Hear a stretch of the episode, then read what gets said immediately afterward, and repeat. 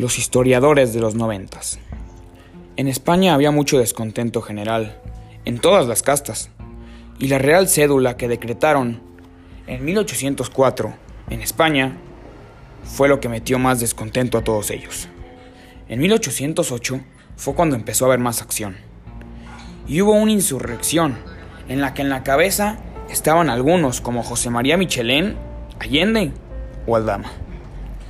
Y ellos fueron los que habían planeado el grito de libertad. El 21 de diciembre de 1808.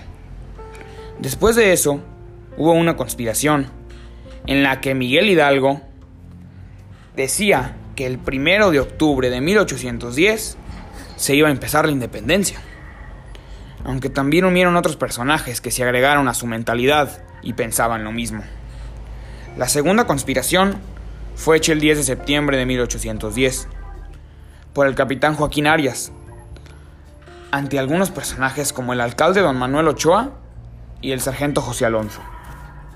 Otras conspiraciones fueron en el año 1776, que se encontraban en Michoacán y en San Luis Potosí, y fueron antes de las dos que les acababa de mencionar.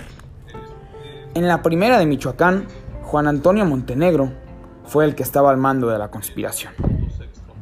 Hubieron algunas otras, pero esas cuatro que les mencioné fueron las más importantes.